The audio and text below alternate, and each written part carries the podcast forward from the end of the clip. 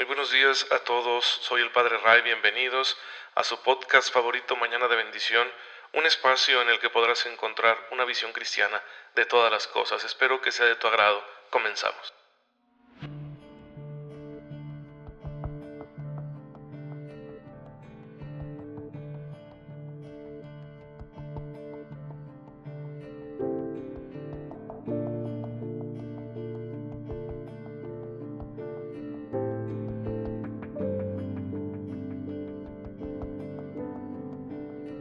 Feliz y bendecido jueves, queridos hermanos que escuchan Mañana de Bendición. Con el Padre Ray les envío un fuerte abrazo, un cordial saludo a todos ustedes que siempre tienen la amabilidad, la bondad de estar aquí en sintonía con su servidor para hacer juntos esta reflexión acerca de la palabra de Dios y de la enseñanza de la iglesia.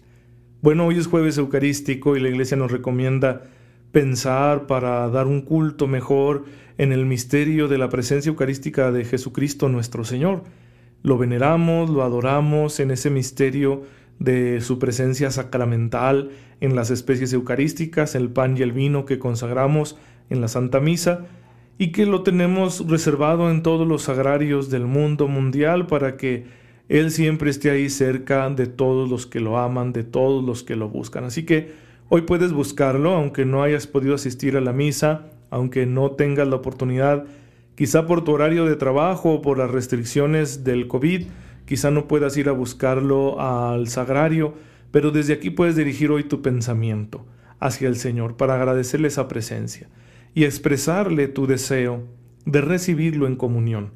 Si no puedes recibirlo por la razón que sea, exprésale tu deseo para que Él te lo conceda. Algún día, porque hay personas que están impedidas para poder recibir a Cristo en la comunión, pero tú pídele que te conceda esa gracia antes de morir.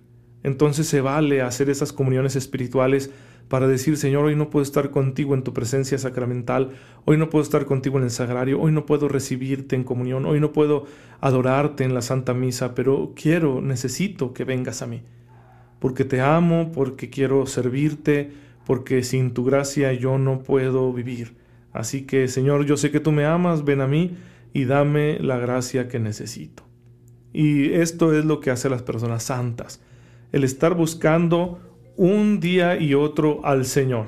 Como el santo que recordamos hoy, San Gregorio Magno, Papa, que en la Edad Media, en el siglo VI, él fue llamado a este servicio de ser sucesor de San Pedro, y bueno, le tocó una época difícil en la que el imperio romano ya no era lo que era antes, ya se encontraba muy debilitado, estaban las amenazas de los bárbaros que ya habían invadido las regiones del imperio durante varios, varias décadas, en varias ocasiones, habían llegado incluso a la ciudad de Roma. Y bueno, pues aparte la iglesia ya estaba creciendo, se había convertido ya en una, en una gran comunidad, en una gran religión, el aparato eclesiástico se estaba desarrollando y obviamente había que poner orden en eso y esto hacerlo sin perder la espiritualidad sin perder esa relación personal con el Señor, sin perder el toque íntimo de la oración, sin dejarse llevar por el activismo, y todavía sí ser maestro de doctrina para todo el pueblo de Dios. Bueno, pues lo hizo muy bien San Gregorio. ¿Por qué? Por la gracia de Dios. Él tiene un libro muy bueno, que es un comentario al libro de Job, pero que ha pasado en la historia a llamarse Las Morales, porque trata precisamente de esta nueva moral que se inauguró con nuestro Señor Jesucristo. Y fue muy bueno en su tiempo porque le sirvió para recordarle al pueblo de Dios que a pesar de los avatares de la historia, de los momentos históricos que estuvieran viviendo, era necesario estar centrados en la coherencia de vida cristiana. Y esto es un recordatorio también permanente, es para nosotros. Hoy nos conviene plantearnos a ver qué tan coherente está siendo mi vida en Cristo, porque puede ser que por ahí yo ande, pues, ¿cómo se puede decir? Perturbado por alguna razón y que no esté viviendo al 100%, ¿verdad? Como debería mi compromiso cristiano. Entonces, siempre es bueno hacer tomas de conciencia de manera que yo pueda recapacitar, pueda ir a confesarme, a reconciliarme con Dios y de ahí recomenzar una vida sabiendo que Dios me asiste con su auxilio misericordioso para que yo vuelva a esa coherencia. Y por eso es que hemos estado insistiendo tanto en la gracia, porque es la gracia de Dios la que nos ayuda a cumplir con esa exigencia de coherencia que tiene el compromiso de amor y de fe que hemos hecho con Cristo nuestro Señor. La gracia de Dios es la que nos permite ser capaces de esa coherencia. Y por eso hemos insistido mucho en varios episodios. El día de hoy solo quiero remarcar algunas ideas al respecto de la teología católica de la gracia que nos queden bien claras. Lo primero es la gracia en su especificidad, en su naturaleza, es siempre gratuita. Siempre debemos tener muy claro, es una iniciativa gratuita. A veces usamos esta expresión coloquial, por ejemplo, ganarse el cielo. Voy a hacer obras buenas para ganarme el cielo. Pero en realidad no, en realidad el cielo está ganado. Las puertas del cielo están abiertas por lo que hizo Cristo nuestro Señor, pagar la deuda impagable de la humanidad, de manera que nosotros eh, podamos acceder al reino de Dios, podamos acceder al reino de los cielos, podamos participar de la vida eterna. Sí, eso es un don completamente gratuito de Dios, como tan gratuita fue la creación. Así como Dios en su inmensa gratuidad quiso crearnos para amarnos, así también la salvación es gratuita. La gracia de Dios es gratis y hasta etimológicamente se entiende. Por eso nosotros no podemos hacer nada para comprar la gracia. Nada hay que podamos hacer como para un intercambio, ¿no? Yo le doy tanto a Dios y Él me da tanta gracia, ¿no? Lo único que hacemos es tener una disposición humilde. Sí, y eso es lo que nos hace receptores de la gracia.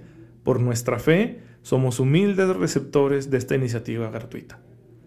Pero esto no significa que no podamos nosotros hacer nada o que no debamos hacer nada, que simplemente haya que cruzarnos de brazos y esperar que Dios nuestro Señor arregle todas las cosas. No. ¿Por qué? Porque la gracia no sustituye a la naturaleza. Si ya la naturaleza que tenemos, nuestra naturaleza humana, nuestras potencias naturales, nuestras capacidades naturales, son una gracia de Dios, porque la creación es una gracia, ¿sí? Pero esto es una gracia natural, es un regalo natural que Dios nos ha hecho, todo lo que somos como seres humanos. Racionales, libres, conscientes, etc. Y la gracia sobrenatural, que es la que nos viene por la muerte y resurrección de Cristo, la gracia sobrenatural que recibimos, por ejemplo, en los sacramentos, no sustituye nuestra gracia natural, no sustituye a nuestra naturaleza sino que la perfecciona. La gracia actuando en nuestra naturaleza perfeccionará nuestras cualidades y potencias, sanará nuestras deficiencias y errores y nos ayudará a elevarnos ¿sí? en un mayor amor a nuestro Dios. Pero no va a suplirla. Entonces, esta naturaleza está llamada a cooperar con la gracia en todo lo que le corresponde, ¿sí? A veces la gente dice, Dios dice, ayúdate, que yo te, te ayudaré, ¿sí? Dios ayuda al que se ayuda a sí mismo. Obviamente no es algo que vamos a encontrar en un versículo de la Biblia, pero tiene bastante sentido. Es que realmente cuando cooperamos con la gracia es cuando la gracia más eficazmente actúa en nosotros. ¿Por qué? Porque yo le estoy dando acceso a Dios a mi vida. Él no entra violentamente. Él no me va a forzar a ser santo. Él me va a pedir que yo le diga que sí, que yo le dé, le preste el asentimiento libre de mi voluntad, de manera eh, completamente natural y serena. No entra el Señor a forzarme, sino que me va a pedir una libre cooperación. Entonces, en la medida en que yo le diga que sí al Señor, pues en esa misma medida la gracia de Dios irá obrando en mí eficazmente. Sí, Dios tiene mil maneras misteriosas de hacerme llegar su gracia, pero siempre pedirá mi libre cooperación.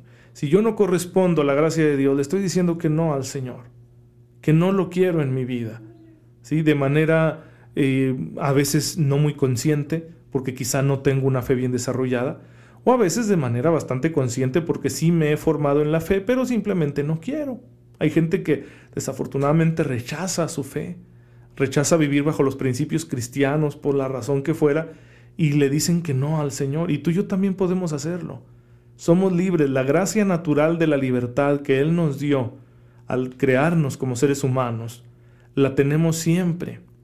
Y entonces siempre habrá la posibilidad de que tú y yo le digamos que no. Y Él nos va a respetar, porque Dios es respetuoso de los dones que Él mismo nos dio porque si nos quitara la libertad entonces ya no podríamos amarlo y Él quiere que lo amemos libremente, no como forzados por una necesidad arrolladora que vaya a obligarnos a doblegarnos por completo para que hagamos su voluntad. Entonces, primer punto a recordar, la gracia es gratis. Segundo, la gracia no sustituye a la naturaleza y por eso nos pide una libre cooperación. Y tercero, la gracia va a actuar en nuestra vida de formas inesperadas. No podemos nosotros encerrarla ni encajonarla y decir, ah, ya sé que la gracia de Dios va a actuar en mí así o así. Pues no sabemos. A veces la gracia de Dios te dará un impulso misionero, a veces la gracia de Dios te ayudará simplemente a realizar heroicamente las tareas cotidianas que tienes que llevar a cabo. A veces la gracia de Dios te ayudará con esa constante conversión que tú y yo necesitamos. A veces la gracia de Dios te iluminará para que resuelvas alguna duda. A veces la gracia de Dios hará que te pongas a trabajar para crear un espacio en el mundo donde se proclame el Evangelio de Jesucristo o donde se atiendan las necesidades de nuestros hermanos que sufren. La gracia de Dios puede tomar muchas formas, ¿sí? De manera que no hay lugar para la envidia espiritual. Parece querer tener los dones de los demás. Es que a cada quien Dios nos ha dado una forma distinta de gracia. Hay una gracia universal, ya lo hemos explicado, que es la de ser salvados y ser hijos de Dios. Esa es para todos, por supuesto. Pero hay otra manera de la gracia de hacerse presente en nuestras vidas que va a ser distinta en cada uno. Entonces no va a haber dos caminos de gracia iguales. El tuyo y el mío son distintos.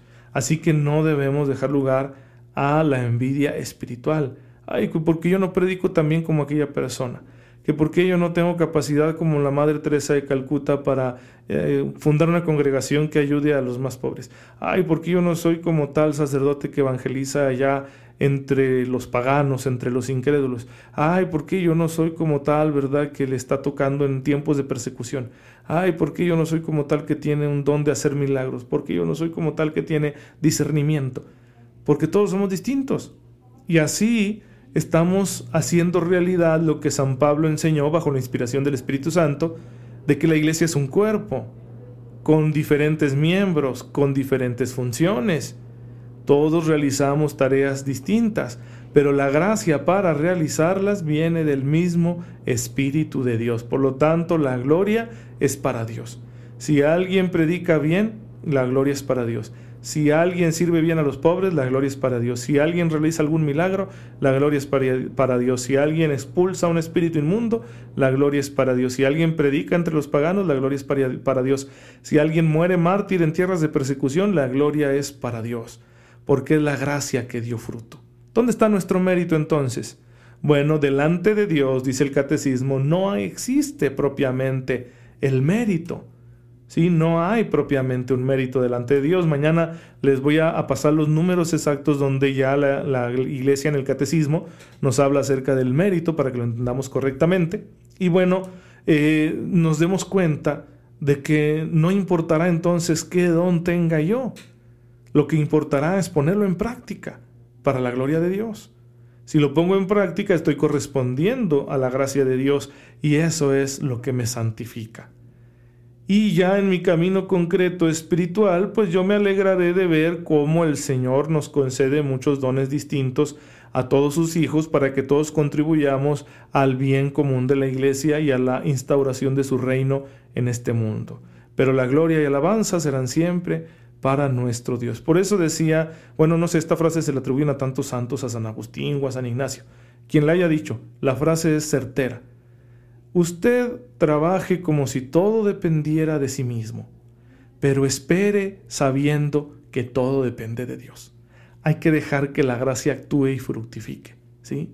Yo voy a echarle ganas en todo, voy a esforzarme, voy a hacer todo lo que me toca, pero los resultados son de la gracia de Dios, están en manos de Dios y a Él hay que dejárselos y así esperaremos con mucha libertad, confiando en Él, sin estar obsesionados con los resultados de nuestro trabajo, como si esto lo hiciéramos con nuestras propias fuerzas. Pues bien, hermanos, espero que esto les ayude a reconocer el papel que la gracia tiene, importantísimo, en su vida cristiana y para que empiecen a corresponder a la gracia de Dios en áreas nuevas de su vida donde esa gracia ya está presente y quiere actuar y quizá no lo ha hecho porque tú y yo le estamos diciendo al Señor que no, hoy vamos a decirle que sí. Padre, te bendecimos porque además de habernos concedido la existencia como seres humanos, nos das esta gracia sobrenatural que nos ayuda a acercarnos a ti. Ayúdanos, Señor, a mantenernos siempre fieles a ella y a corresponderle todos los días libremente. Por Jesucristo nuestro Señor. Amén. El Señor esté con ustedes. La bendición de Dios Todopoderoso, Padre, Hijo y Espíritu Santo, descienda sobre ustedes y los acompañe siempre. Gracias por estar en sintonía con su servidor. Oren por mí, yo lo hago por ustedes y nos vemos mañana si Dios lo permite.